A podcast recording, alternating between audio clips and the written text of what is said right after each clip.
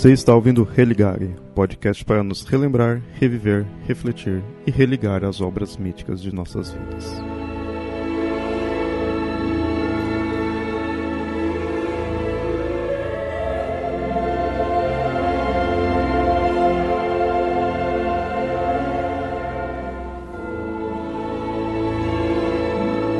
Muito bem, ouvintes, esse é o episódio número zero do podcast Religare. Deixa eu já explicar logo o que é esse episódio, pois é uma das principais ideias deles é ser algo curto. É um podcast homeopático, digamos assim. E no caso é relacionado à literatura. Vocês viram aí no título que é Religare Tolkien. Por quê? Essa primeira saga de episódios serão voltados às obras do Tolkien. Futuramente poderemos fazer de outros autores. Mas qual é a proposta? É de literatura e em cada episódio trataremos de uma obra do autor. Porém, não vamos ficar falando sobre a história em si, nem uma análise literária aprofundada. Nem mesmo vai ser algo voltado aos mitos mesmo. O foco é algo mais pessoal, onde quem está participando falará de como foi ler essa obra, como conseguiu, quais as impressões que teve, ou seja, algo bem subjetivo. Por isso é para nos relembrar do livro, reviver nossas leituras, refletir sobre a história e nos religar à obra do autor. Claro que obras com um quê mitológico. Vamos tentar dar foco mais em obras mais desconhecidas, né? deixando de lado as mais famosas, como, por exemplo, O Senhor dos Anéis, O Hobbit mesmo, né? E nesse episódio foi o livro Árvore e Folha. Com isso, contei com a minha equipe da Terra-média, Lucas, Yamada e Anilda. Antes de começar o episódio, alguns recados rápidos. Sigam-nos nas redes sociais, facebook.com papo lendário e no Twitter, arroba mitografias ou arroba papo lendário. Se tiverem algo a comentar, enviem e-mails para contato.mitografias.com.br ou comentem lá no site. Esse episódio só existe graças ao apoio dos padrinhos e madrinhas do Mitografias. Caso queira contribuir, com o valor que achar melhor, acesse padrim.com.br barra mitografias. Bom, agora fiquem com o episódio.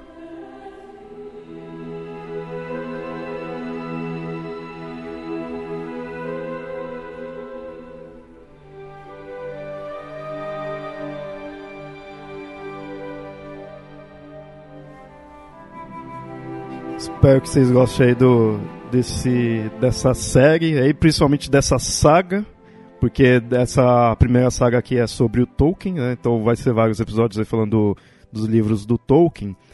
E por ser de Tolkien, como vocês viram, não pode faltar a equipe lendária que é fanática aí por Senhor dos Anéis e todas as obras aí do, do Tolkien, que tá o Lucas, a Nilda e o Yamada. E, bom, nesse primeiro aqui a gente vai falar da Árvore e Folha, é, no caso, é um livrinho fininho, né?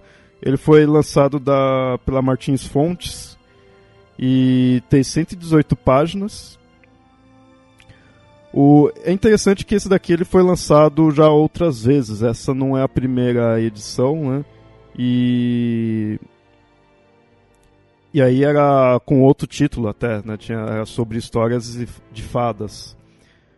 É, isso tem a ver com conteúdo na questão dos, dos, dois títulos, porque é um é dois em um esse livro. Ele uma parte é sobre é um ensaio sobre contos de fadas escrito pelo Tolkien escrito pelo Tolkien é tudo do Tolkien né? é, e a, a, a, só que aí no caso não é uma narrativa né como eu falei é um ensaio e a segunda parte já de fato é uma narrativa que é o conto do. que é a Folha de Migalha. O ensaio, ele, como diz o título, né, sobre histórias de fadas, e é o Tolkien fazendo essa consideração sobre esses tipos de histórias, o, sobre o público que atinge, ele pondo que isso daí não deveria ser necessariamente para crianças, né, como que é esse mundo fantástico.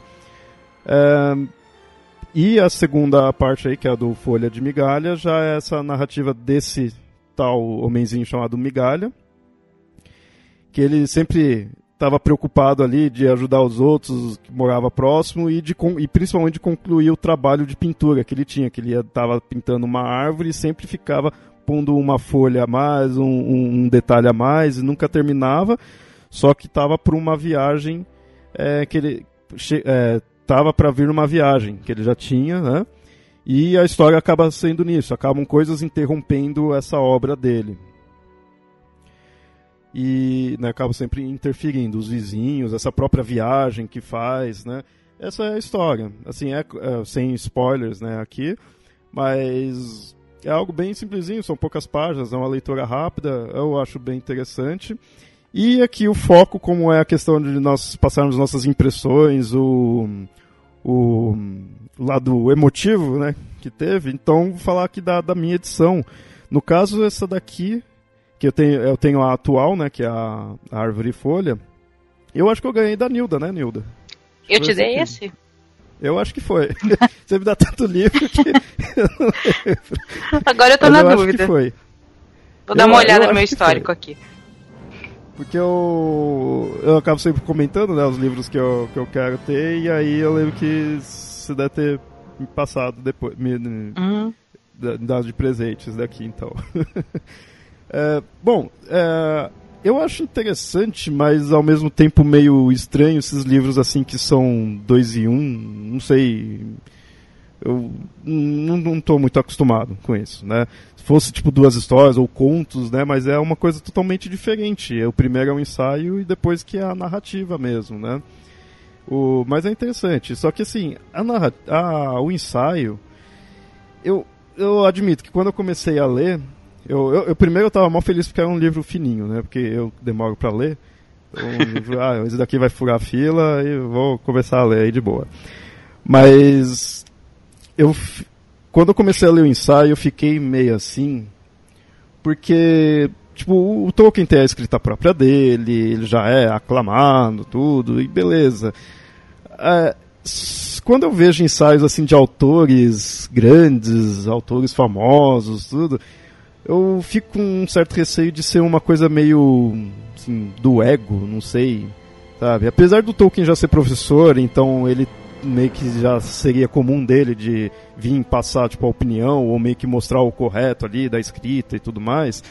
Mas eu digo isso porque eu tenho um outro livro do Lovecraft que é basicamente isso daí também.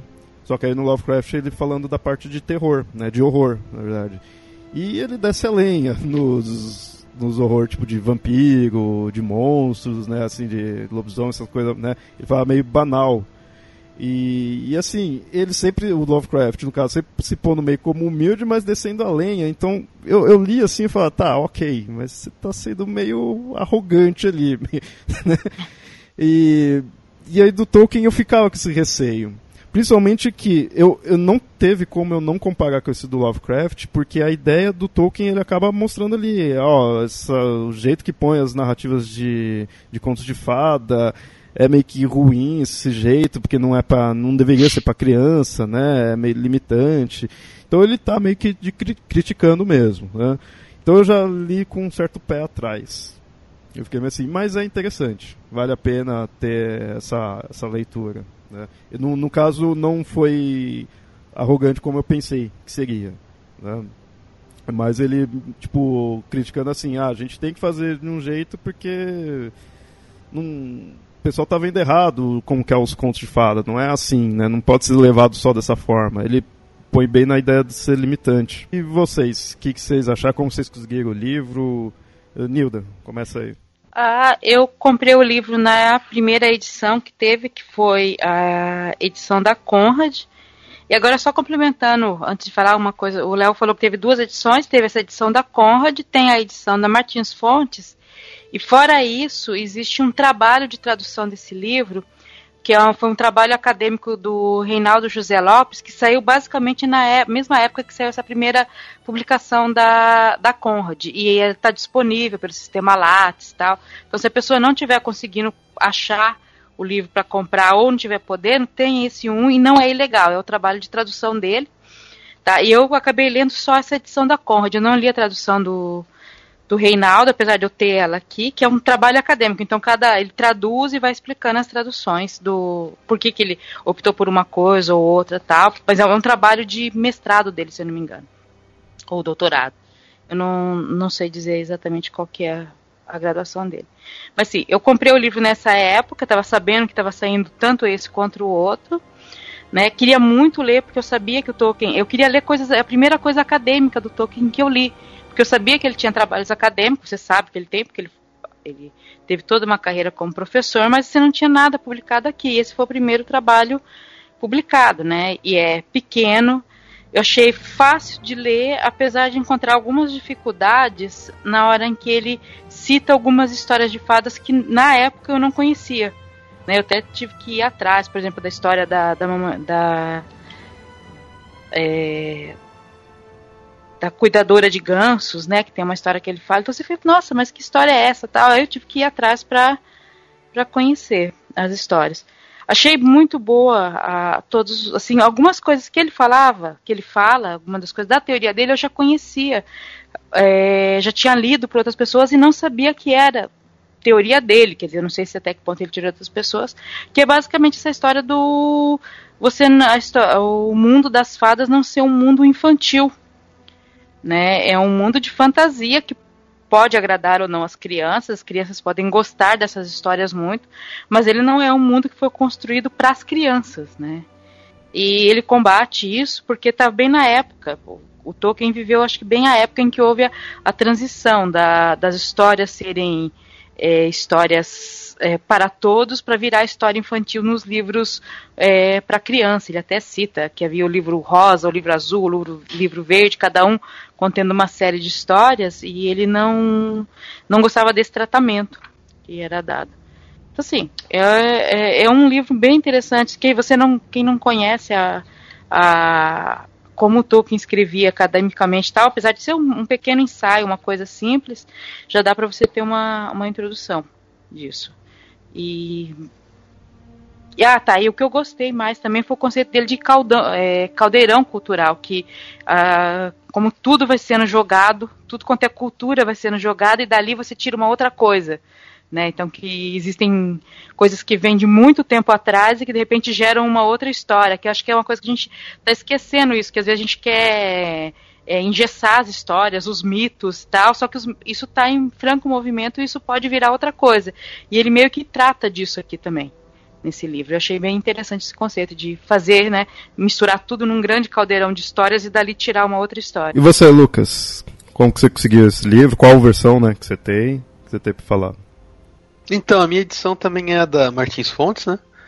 E eu acho legal eles terem lançado essas duas coisas juntas, por assim dizer que são pequenos, né? Os, os, conteúdos, tanto o ensaio acadêmico quanto o conto são pequenos. Acho que não tinha realmente como lançar separado e ficar muito curto.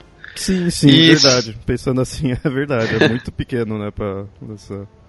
E se você for parar pra pensar, eles têm um aspecto, ainda que sutil, um, aspecto complementar, né? Porque ambos deles acabam tratando de formas diferentes o, o próprio processo criativo e, e como era a, a, vida do Tolkien enquanto escritor, né? Porque o, o ensaio fala muito sobre contos de fadas, etc. E qual é a visão dele a respeito desse assunto, né? De, de como esse assunto é tratado, né? Como as histórias estavam sendo feitas e todas as coisas que ele discordava a respeito disso, etc.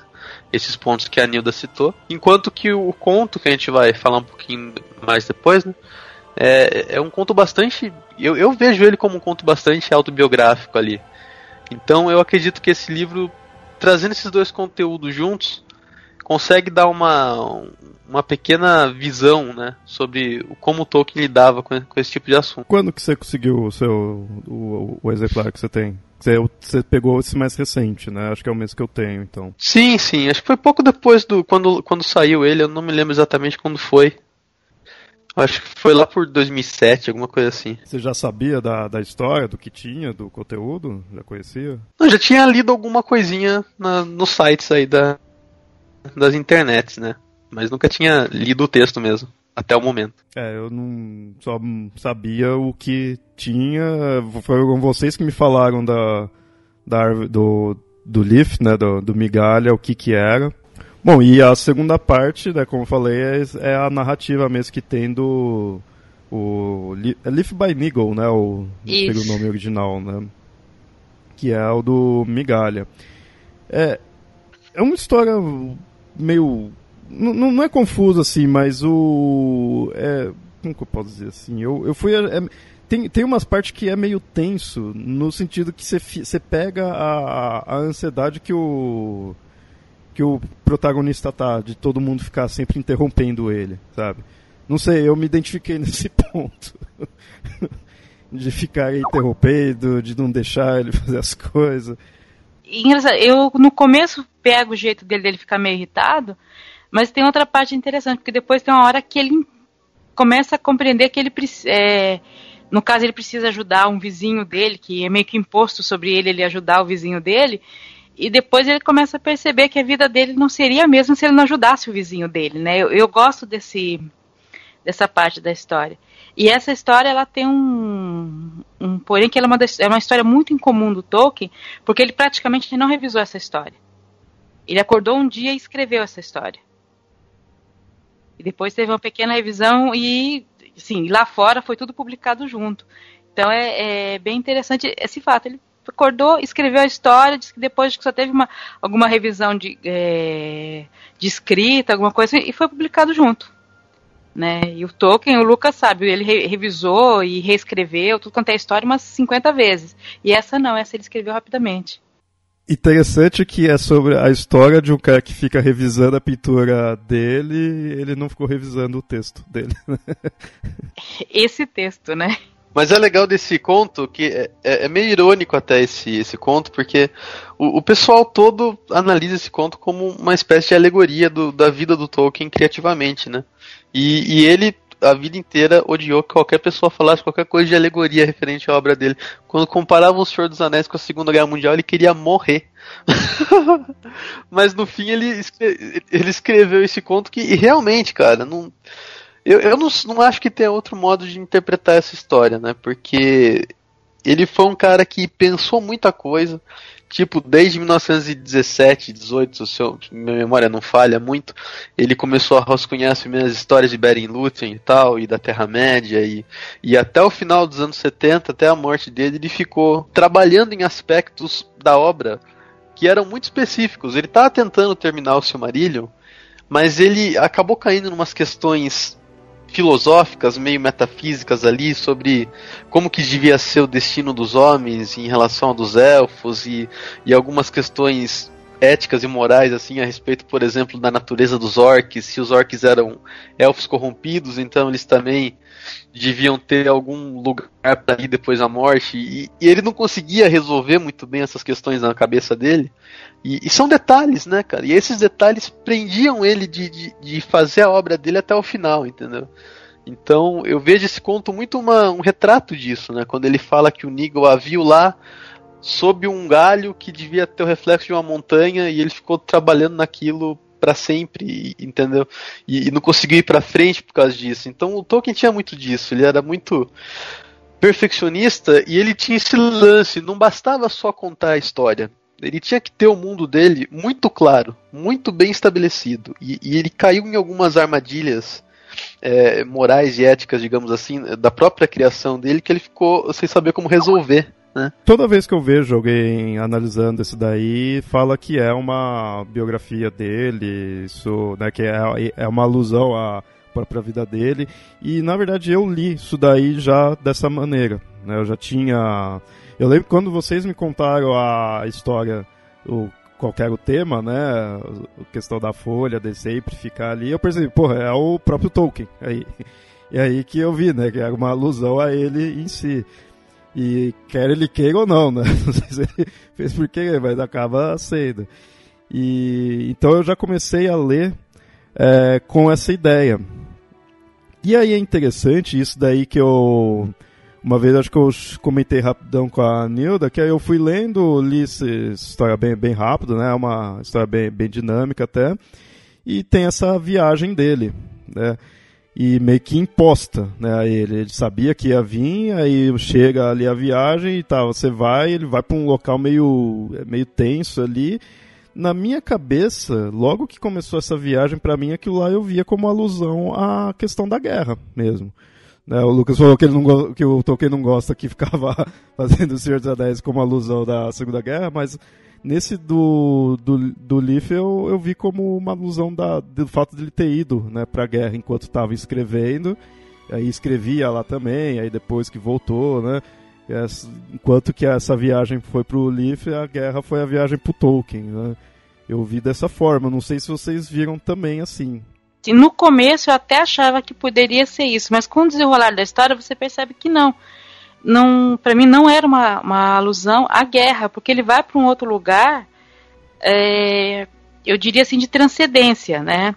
Pode ser uma alusão à morte, ou pode ser uma alusão a, a, a, um progresso, a você ter saído daquela fase dele de ficar pintando folha por folha a árvore e ir para um trabalho que é diferente disso. Né? Ele conseguir ir para um, para outro campo, conseguir parar, sabe? Aquela, transcender, aquela obra ali ele conseguiu largar e ir para outra coisa, um outro lugar, uma outra coisa que é muito melhor. Ou que não é melhor, mas pelo menos é bem diferente. Né?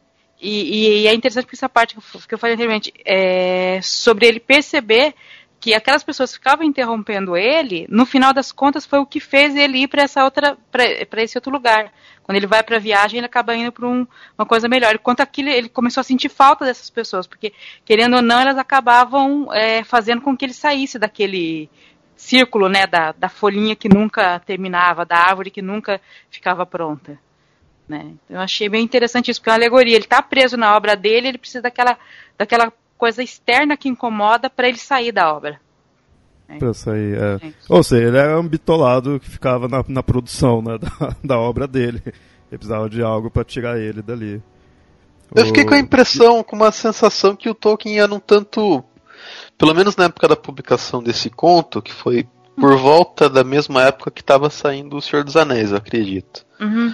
E eu fiquei, eu fiquei com a impressão geral desse conto que o Tolkien não sei, me pareceu um pouco desesperançoso, porque assim, no final o que acontece? A obra dele é usada para reconstruir as casas, o negócio lá das pessoas que foi zoado pela chuva, né, etc. Uhum. E sobra uma folhinha. Aí alguém pega essa folhinha e põe no museu. Fala, ó, folha by Nigel, né, folha de migalha. Uhum. E fica em exposição por um tempo.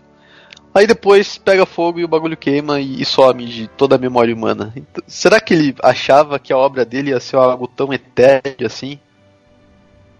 Ele ficaria surpreso hoje em dia, né? É, não sei. Olha só.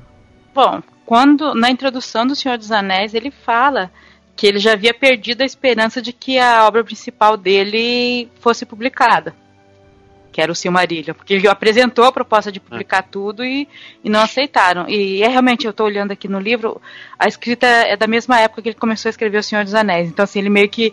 Os editores empurravam ele para fazer uma coisa, né? E ele. Ah, mas eu queria essa outra obra.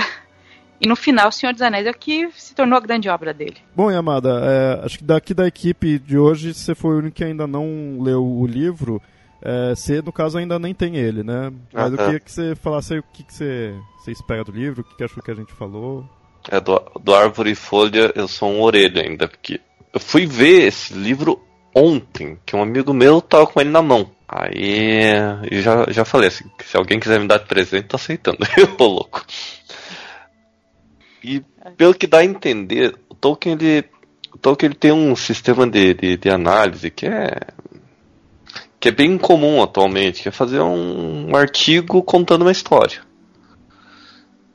E só pelo que eu li bem de relance assim o Tree and Life, né, que é o Tree and Leaf, que é o, o árvore e folha, é bem nessa parte que ele pega assim, tá indo para a parte narrativa, para a parte do do Tolkien realmente e é impressionante o quão, o quão pouco descritivo é, o pouco maçante. Se você pegar o Senhor dos Anéis, que basicamente é na mesma época, e até o primeiro terço do, do primeiro livro do Senhor dos Anéis é extremamente descritivo e, e, e difícil a leitura. É, saber que é um livro tão de cento e poucas páginas que você consegue ler até numa, num fim de semana me chamou muita atenção. Principalmente que é Tolkien. Verdade, verdade, não é tão descritivo. Um, Bom, ouvintes, é, espero que tenha te impulsionado a, a, ler aí o livro e caso você leu também, mostre aí suas impressões, o que achou. Mas agora que ia ver com a minha equipe, vocês têm algo mais aí falar do livro? Ou para os ouvintes aí? Hum, só falar que ele também está no Escritos Lendários, acho que já faz bem uns três anos eu escrevi sobre ele lá. Se alguém quiser também ler as minhas, as minhas impressões. Se eu não me engano, nos comentários dessa postagem tem um link para o trabalho acadêmico do Reinaldo José Lopes, para quem não estiver podendo comprar o livro também pegar. E é estranho, porque esse livro, a, você fala folha de migalha, né? É, a, que é a tradução da segunda história, né? Na Conrad está folha por Nigel, e na tradução do Reinaldo José Lopes é folha por Cisco. Né? Cisco? Né? Nossa. é. Então, assim, são, são traduções diferentes já, do mesmo termo e tem suas explicações, acho que todas cabem. Não se sintam intimidados por ser um, um artigo acadêmico, porque não é nada difícil de ler, é um texto bastante acessível, dá para é, se entender tranquilamente o que ele está querendo dizer ali. Então, e é um artigo bem informativo também, bastante legal, tem bastante informação bacana lá. É, vai estar todos os links aí também no, na postagem. E é isso. Até mais. Tchau, tchau. Tchau, tchau.